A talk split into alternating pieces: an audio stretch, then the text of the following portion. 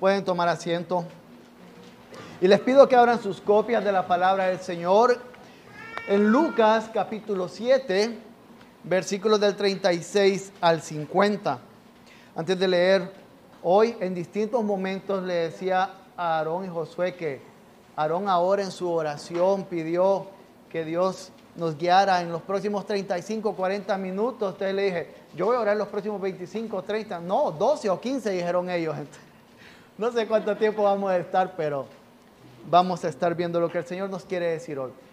Leamos la palabra del Señor. Lucas 7, del 36 al 50. Uno de los fariseos pidió a Jesús que comiera con él, y entrando él en la casa del fariseo, se sentó a la mesa. Había en la ciudad una mujer que era pecadora, y cuando se enteró de que Jesús estaba sentado a la mesa en casa del fariseo, trajo un frasco de alabastro con perfume, y poniéndose detrás de él a sus pies, llorando, comenzó a regar sus pies con lágrimas y los secaba con los cabellos de su cabeza. Besaba sus pies y los ungía con el perfume. Pero al ver esto el fariseo que lo había invitado dijo para sí, si este fuera un profeta, sabría quién y qué clase de mujer es la que lo está tocando, que es una pecadora. Y Jesús le dijo, Simón, tengo algo que decirte. Di maestro, le contestó. Cierto prestamista tenía dos deudores uno le debía 500 denarios y el otro 50. Y no teniendo ellos con qué pagar, perdonó generosamente a los dos. ¿Cuál de ellos entonces lo amará más? Supongo que aquel a quien le perdonó más, respondió Simón. Y Jesús le dijo, ha juzgado correctamente. Y volviéndose hacia la mujer, le dijo a Simón, ¿ves a esta mujer? Yo entré a tu casa y no me diste agua para mis pies, pero ella ha regado mis pies con sus lágrimas y los ha secado con sus cabellos no me diste beso. Pero ella, desde que entré, no ha cesado de besar mis pies. No ungiste mi cabeza con aceite, pero ella ungió mis, pies con perfume. Por lo cual te digo que sus pecados, que son muchos, han sido perdonados, porque amó mucho. Pero a quien poco se le perdona, poco ama. Entonces Jesús le dijo a la mujer, tus pecados han sido perdonados. Los que estaban sentados a la mesa con él comenzaron a decir entre sí, ¿quién es este que hasta perdona pecados?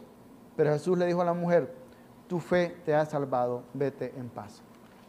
Oh Señor Dios, hoy mientras nos aproximamos a cerrar este capítulo 7 de Lucas, te pido que puedas hablar a nuestros corazones y que por favor, oh Señor, no salga nada de parte mía, sino que sea guiado por tu Espíritu Santo.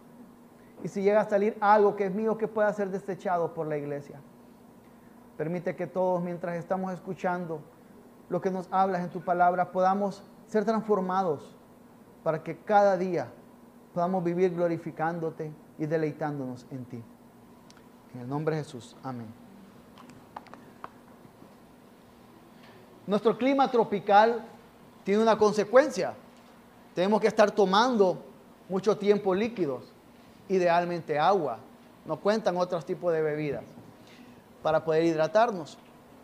Y yo meditaba en qué sucedería si viene alguien y me ofrece una botella con agua o un vaso con agua y me dice, Rudy, el 50% del agua de aquí es pura, calidad pura, traída de los Alpes suizos.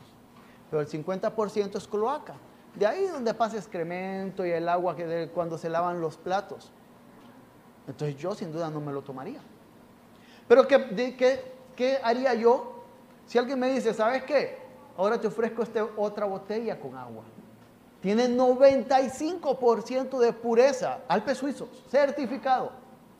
Pero 5% agua de, agua de cloaca. Yo creo que yo tampoco me lo tomaría. Porque los dos están contaminados. Ya sea un 50% de pureza o 5%, perdón, 50% de agua de cloaca, 5% de agua de cloaca, ambos están contaminados y ambos necesitan ser purificados. Y es justo lo que vamos a estar viendo hoy.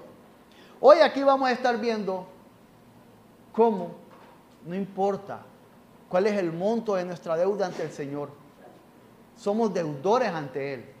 Hay pecado en cada uno de nosotros, pero solamente Cristo es poderoso para perdonar el pecado y lo vamos a estar viendo desde tres puntos. El primero, de los versículos 36 al 39, el dolor y la vergüenza del pecado. El segundo del 40 al 47. Todos necesitamos perdón por nuestro pecado. Y el tercero del 48 al 50. Solo Cristo puede perdonar el pecado. El dolor y la vergüenza del pecado. Todos necesitamos perdón por nuestro pecado. Y solo Cristo puede perdonar el pecado. Veamos el primer punto. El dolor y la vergüenza del pecado. En los versículos del 36 al 39. Lo que leemos en primer lugar es que dice, uno de los fariseos pidió a Jesús que comiera con él. Y entrando en la casa del fariseo se sentó a la mesa. Es interesante esta parte porque ah, alguien señalaba que en Lucas vamos a ver a Jesús compartiendo, comiendo mucho, teniendo estos tiempos. Y ustedes saben que nosotros como iglesia creemos firmemente que estos tiempos de comer, de compartir juntos, son buenos tiempos, porque hay algo.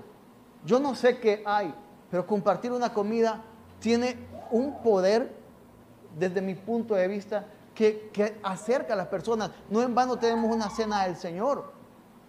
Y entonces lo que estamos teniendo aquí, y para tener un poco de contexto, por todo el lenguaje que se usa, se muestra que Jesús es el invitado de honor.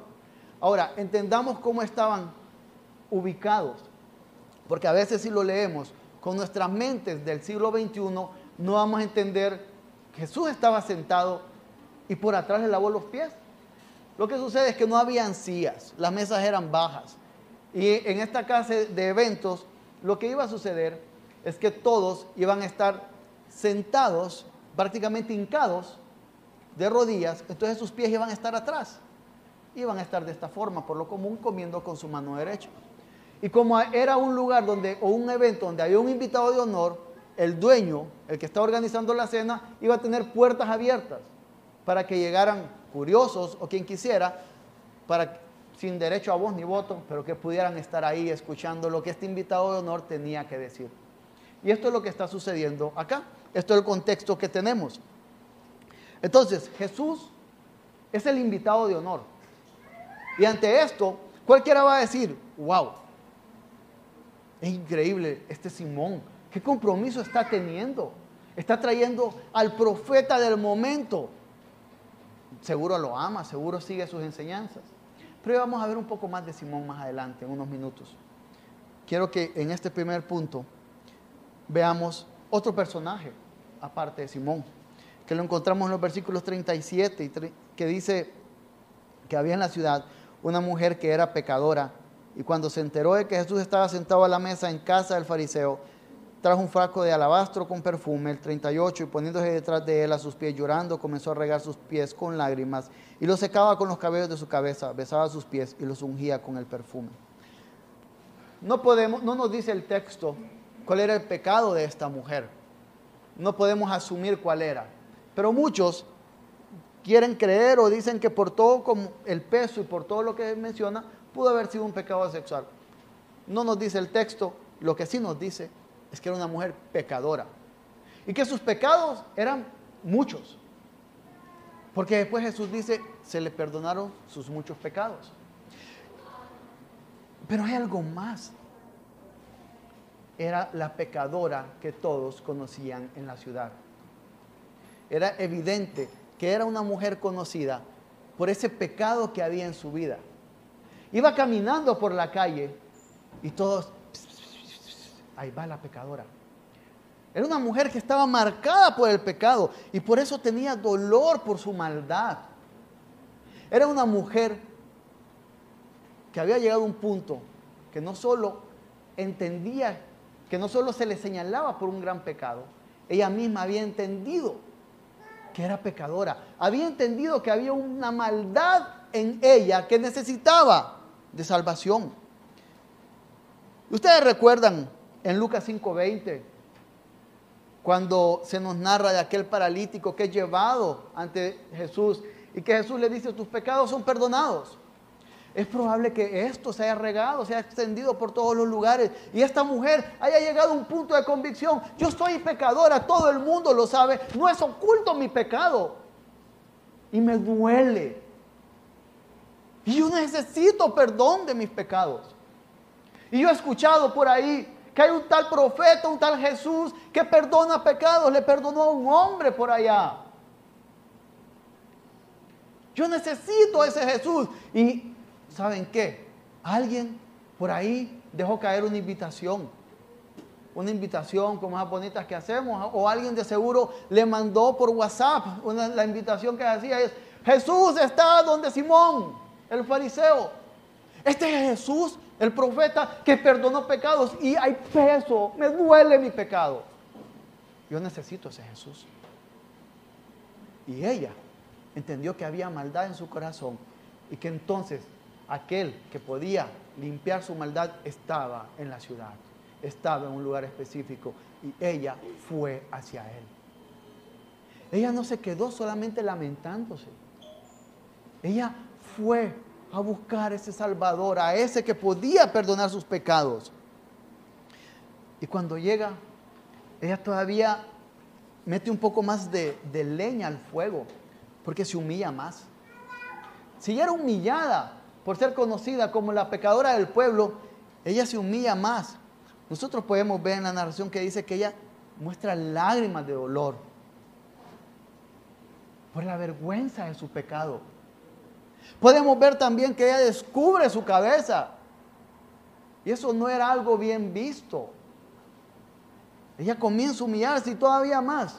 Sabemos, por lo que más adelante dice Jesús, que Simón no le lavó sus pies. Recordemos, no habían calles pavimentadas, eran calles de tierra y seguramente suciedad de camello había por algún lugar. Y Jesús cuando llegó, si no le habían ofrecido lavar sus pies, estaban sucios. Y se humilla más y con su cabello limpia los pies de Jesús. Esto está mostrando una desesperación, una necesidad de ser perdonada. Eso está mostrando el dolor y la vergüenza que su pecado estaba trayéndole. Y de pronto vemos a Jesús que reconoce a esta mujer. Y hay algo interesante. Jesús no le dice, no llores por tu pecado. Jesús no le dije, ya, ya, ya, olvida tu pecado. A veces nosotros queremos hacer que otros y nosotros mismos no nos dolamos por nuestro pecado. A veces queremos que, no, nuestro pecado no duele. Hay gracia, oh, hay gracia, gracia sobreabunda. No nos duele el pecado. Y pero Jesús le está diciendo, sí, tu pecado te debe de doler. Sí, tu pecado tiene que causarte vergüenza. Sí, tu pecado tiene que lastimar tu corazón. Porque si no lo hace, ese corazón no va a entender que necesita a alguien que pueda perdonarle sus pecados. Jesús, además de no callar a la mujer o de no decirle, no, no, no hagas eso, no la rechaza. No la rechaza. Cuando todos en el pueblo conocían que esta mujer era pecadora, cuando todos la señalaban, allá va, allá va, allá va, y cuando todos esperaban que eso mismo hiciera Jesús, Él no la rechaza. Él conocía sus múltiples pecados como conoce los de cada uno de nosotros y no la rechazó. La recibió. Cuando yo estaba viendo, leyendo esta parte, recordé que en mi adolescencia, o creo que más bien fue cuando era niño, 9, 10 años, hubo un momento que mi papá nos disciplinó a mi hermano y a mí. Y mi hermano se resintió y dejó de hablarle a mi papá. No le hablaba. Pero de pronto él se dio cuenta que eso estaba mal y empezó a sentirse mal. Después de hablar con mi mamá, conmigo, empezó a darse cuenta que eso no era correcto, pero él no sabía cómo arreglar las cosas. Y entonces estábamos comiendo, mi papá en el lugar donde él siempre se sentaba, y mi hermano terminó de comer, y de pronto, como esos perritos que andan abajo de la mesa, se mete y abraza los pies de mi papá. Su pierna izquierda la abrazó. Mi papá se hizo para atrás y lo vio, se sonrió y lo levantó y lo abrazó. Terminaron hablando, jugando, riéndose. Él no lo rechazó, del mismo modo que Jesús no rechaza a cada uno de nosotros cuando entendemos la magnitud de nuestro pecado. Yo no sé cuál puede ser ese pecado que en cada uno de ustedes está trayendo vergüenza. Sí conozco el mío, pero no sé cuál es el de ustedes. No sé qué es eso con lo que ustedes están luchando o eso que viene y les acusa constantemente o eso que si usted no se ha arrepentido y no ha confiado en Cristo para salvación, lo está viviendo y está allí y le está martillando. Incluso es algo público tal vez. No sé qué sea. Jesús no le va a decir que no se avergüence por eso, pero tampoco lo va a rechazar. No sé con qué están luchando, pero Jesús les recibe. Jesús recibe cuando ustedes comprenden la maldad de sus pecados, les recibe y pueden ir a Él. Pero cuando hay un verdadero arrepentimiento, se actúa como esta mujer, yo necesito a Cristo y corro, corro, corro, corro. No me quedo sentado, porque eso significa que no hay arrepentimiento. Yo corro a Cristo. Si usted está luchando y, y hay un pecado que le está martillando y que le está destrozando y que le hace llorar en las noches cuando nadie más le ve, puede correr a Cristo, porque Él no le va a rechazar. Esto nos lleva a nuestro segundo punto. Todos necesitamos perdón por nuestro pecado.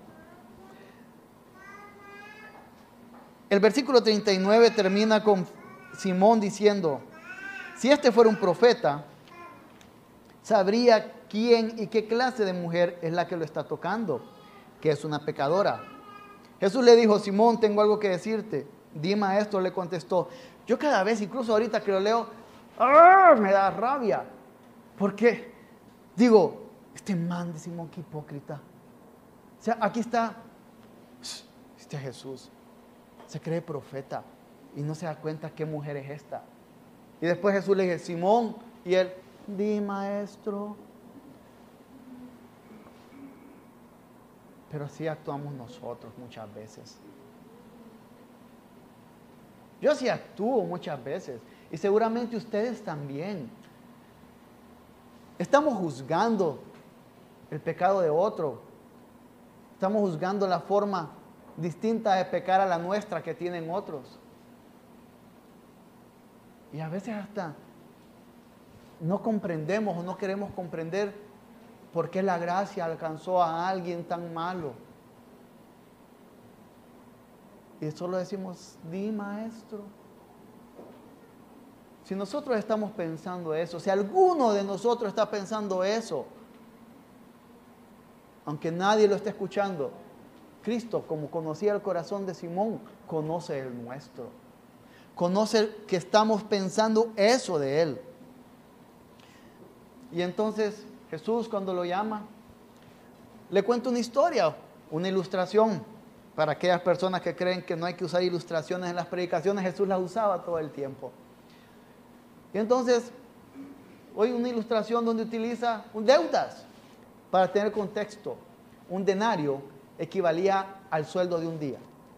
Entonces imagínense estos dos hombres. Uno debía casi dos años de trabajo y el otro debía dos meses. Hay un punto importante a reconocer y que a veces queremos pasar por alto o pasamos por alto. Jesús no está diciendo, ¿sabes qué, Simón? El que debía 500 denarios es el que tenía que ser perdonado. El otro no. No. Él está diciendo, el que debía 500 denarios y el que debía 50 necesitan ser perdonados.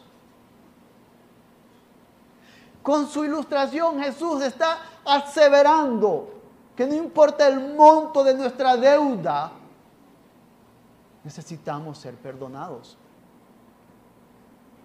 Él está recordando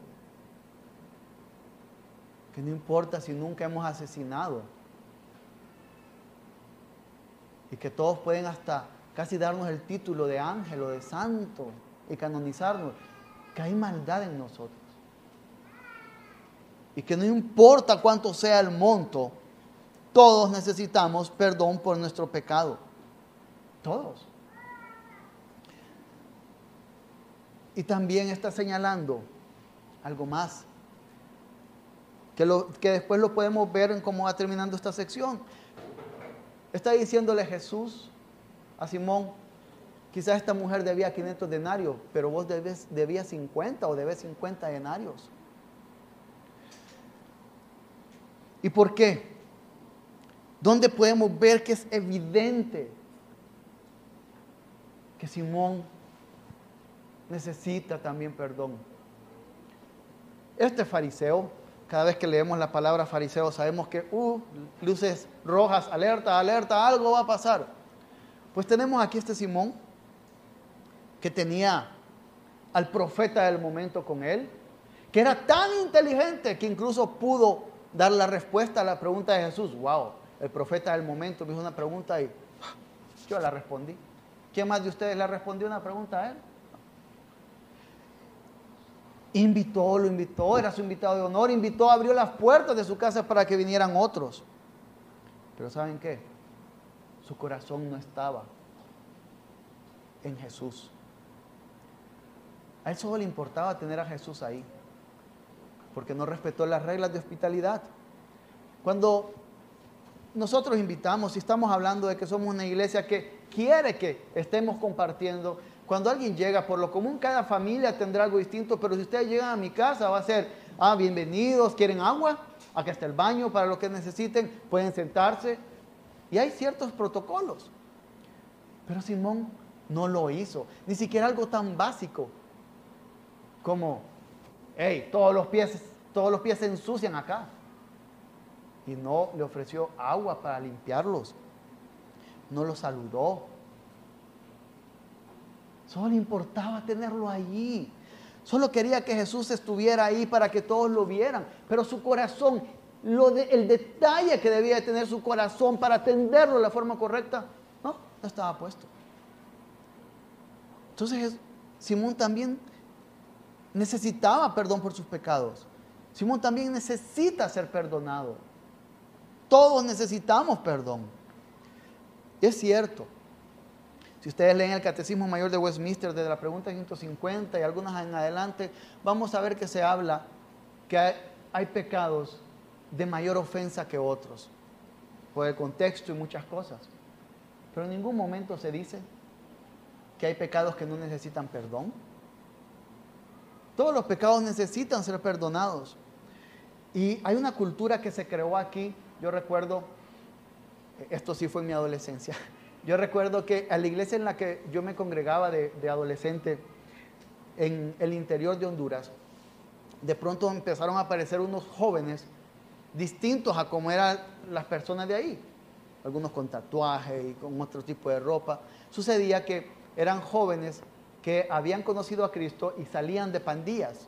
Y para sacarlos del contexto del ambiente donde estaban, había una organización que mandaba a los jóvenes a algunas, al interior, algunas ciudades al interior. Y esta iglesia los recibía ahí para que se congregaran.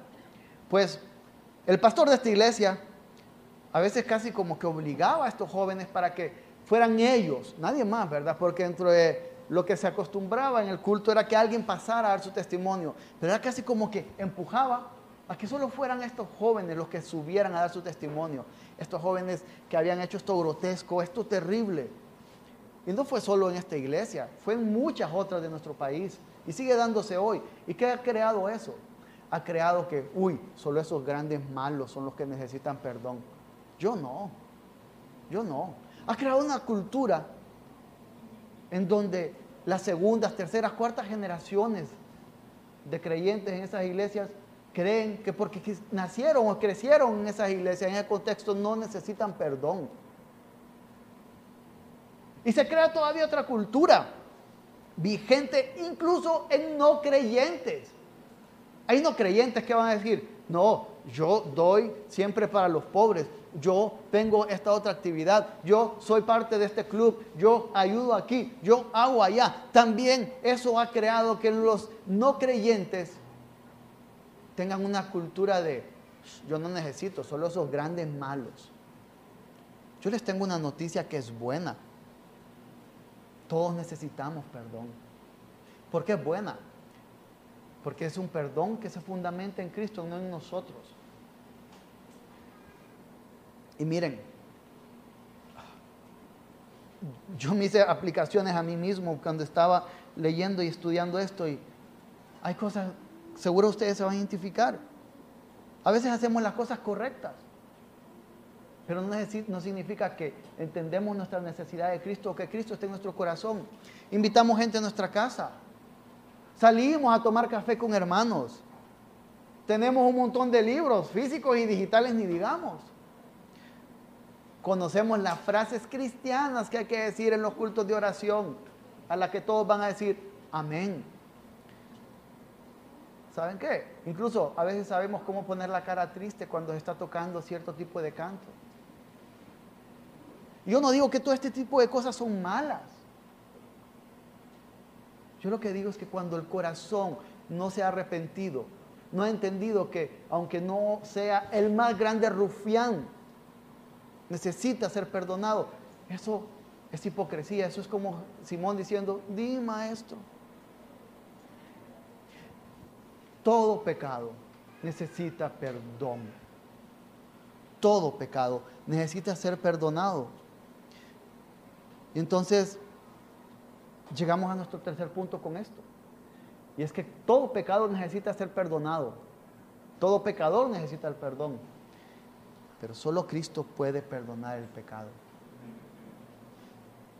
Solamente Cristo puede dar perdón. En el versículo 48 nosotros vemos que Jesús dice, tus pecados han sido perdonados. El llegar con esta actitud de entender la maldad inherente, la maldad que había en su corazón, en esta mujer pecadora, le da el, le da el perdón de Jesús. Reconocer la magnitud de nuestro pecado, sin duda, dará perdón, dará el perdón que solo Jesús puede dar. Ahora bien, ¿por qué estoy diciendo? Si ustedes se fijan, estoy repitiendo consistentemente, solo Cristo puede perdonar, solo Jesús puede perdonar. ¿Por qué? Y eso mismo se decían los que estaban ahí, porque en el versículo 49 dicen, los que estaban sentados a la mesa con él comenzaron a decir entre sí, ¿quién es este que hasta perdona pecados? O sea, todos estaban preguntando, ¿y por qué? ¿Y por qué el que yo haga esto no me, no me permite que, Dios no me acuse? ¿Y por qué que yo haga esto no me permite estar bien con Dios? ¿Por qué? ¿Por qué? ¿Por qué? ¿Por qué necesito perdón? ¿Y por qué solo Cristo lo puede dar? Todo pecado es una ofensa ante Dios. Todo pecado es una ofensa ante Dios. Y solo aquel a quien se ha ofendido es el que va a perdonar esa ofensa nadie más. Ahora bien, las ofensas, cuando ofendemos a algunas personas en dignidad, el castigo por la ofensa es mayor. Y no hay ningún ser, ni lo habrá, ni lo ha habido, con mayor dignidad que Dios. Por lo tanto, le debemos en nuestro pecado al ser más poderoso que puede haber. ¿Y saben qué? Nuestra humanidad caída no puede, perdón, no puede recibir perdón, no puede hacer nada. No hay ningún acto humano que pueda obtener el perdón de Dios. Pero Dios tanto, tanto desde antes de la creación de todo lo que existe nos amó, que Él mismo dijo, Dios Hijo tomará forma de hombre, sufrirá lo que cada uno de nosotros debía sufrir y con eso consideraré la deuda pagada, 500 o 50 denarios. Y es en Cristo, y es solo porque Cristo lo ha hecho. Dios encarnado fue quien lo logró, porque nadie más puede perdonar los pecados, solo Cristo. Y el versículo 50 dice, pero Jesús le dijo a la mujer, tu fe te ha salvado, vete en paz. Familia, hay algo importante que entender. El pecado siendo una ofensa ante Dios, también es un destructor de paz.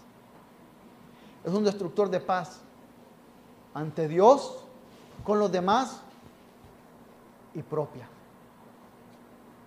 Y cuando Jesús le está diciendo a esta mujer, tus pecados son perdonados, vete en paz. Una vez que nosotros corremos a Cristo con desesperación porque hemos entendido la magnitud de nuestra maldad,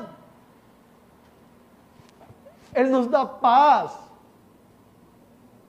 Esa paz que hemos buscado, que muchos buscan, Dios la otorga en Cristo. Nosotros podemos leer en Romanos 5.1, por tanto, habiendo sido justificados por la fe, tenemos paz para con Dios por medio de nuestro Señor Jesucristo. Esa paz que muchos de ustedes, que todos nosotros anhelamos, deseamos, se obtiene solamente por el perdón en Cristo. De ninguna otra forma. Porque Cristo es Dios encarnado, quien pagó lo que nosotros teníamos que pagar. Colosenses 2 del 13 al 14 dice, y cuando ustedes estaban muertos en sus delitos y en la incircuncisión de su carne, Dios le dio vida juntamente con Cristo, habiéndonos perdonado todos los delitos, habiendo cancelado el documento de deuda que consistía en decretos contra nosotros y que nos era adverso, y lo ha quitado del medio clavándolo en la cruz. Toda acusación ha sido quitada, toda deuda ha sido pagada. Y esto son fabulosas noticias si usted ha creído en Cristo. Es más, si usted ha creído en Cristo y si usted se considera creyente que está luchando con su pecado y que tal vez hoy mismo, en el día del Señor, ha pecado, como yo lo he hecho sin duda. Incluso son buenas noticias porque en 1 Juan nos dice que si confesamos nuestros pecados, Él es fiel y justo para perdonar nuestros pecados. Ahora bien, si usted no es creyente, si usted no ha entendido la ofensa, la deuda tan grande que tiene para con Dios, este es un horrible peso de condenación sobre su espalda. No hay nada que usted pueda hacer para estar en paz con Dios. Usted necesita esa paz que solo Cristo puede dar. Miren, aunque seamos aunque nos den una botella con un 99% de agua potable y un 1%. Esa es una botella con 1% con agua de cloaca, es una botella que tiene agua contaminada. Y aunque nosotros tengamos un 1% de agua de cloaca, aunque solo hay un mínimo de maldad en nuestro corazón, aunque solo se nos cuenten los más pequeños pecados, aún así tenemos una deuda. Se le debe a Dios. Y solamente en Cristo, por el poder del Espíritu Santo, podemos recibir una declaración de tu deuda ha sido pagada. 550 o un denario va a ser pagado con una cárcel eterna. Si no venimos a Cristo. Y si venimos a Cristo, Josué antes de, de iniciar la reunión oraba y decía, recordando que esto es un pedacito de la eternidad. Si venimos a Cristo, esto que estamos deleitándonos como iglesia, se magnificará eternamente en la presencia de nuestro gran Dios. Oremos. Oh Señor, a veces nosotros queremos creer que, que porque no hemos hecho esas cosas horribles que vemos en las noticias, no necesitamos tu perdón. Oh, por favor, Padre que no sea así en nuestros corazones, que comprendamos que si nuestra deuda es de uno, de 50, de 500, de mil denarios, tenemos una deuda ante ti, Dios Trino. Y solo corriendo a Cristo, esa deuda puede ser cancelada. Y si nosotros ya hemos corrido a Cristo, permite que esto sea un recordatorio que nos fortalezca y que nos dé esperanza para cada día cuando estemos luchando con esa maldad remanente en nuestro corazón. Permite, Señor, que aquellos que no te han conocido entiendan que necesitan desesperadamente de ese Cristo que es el único que puede perdonar pecados. Y que corran, corran a Él con desesperación. En el nombre de Jesús. Amén.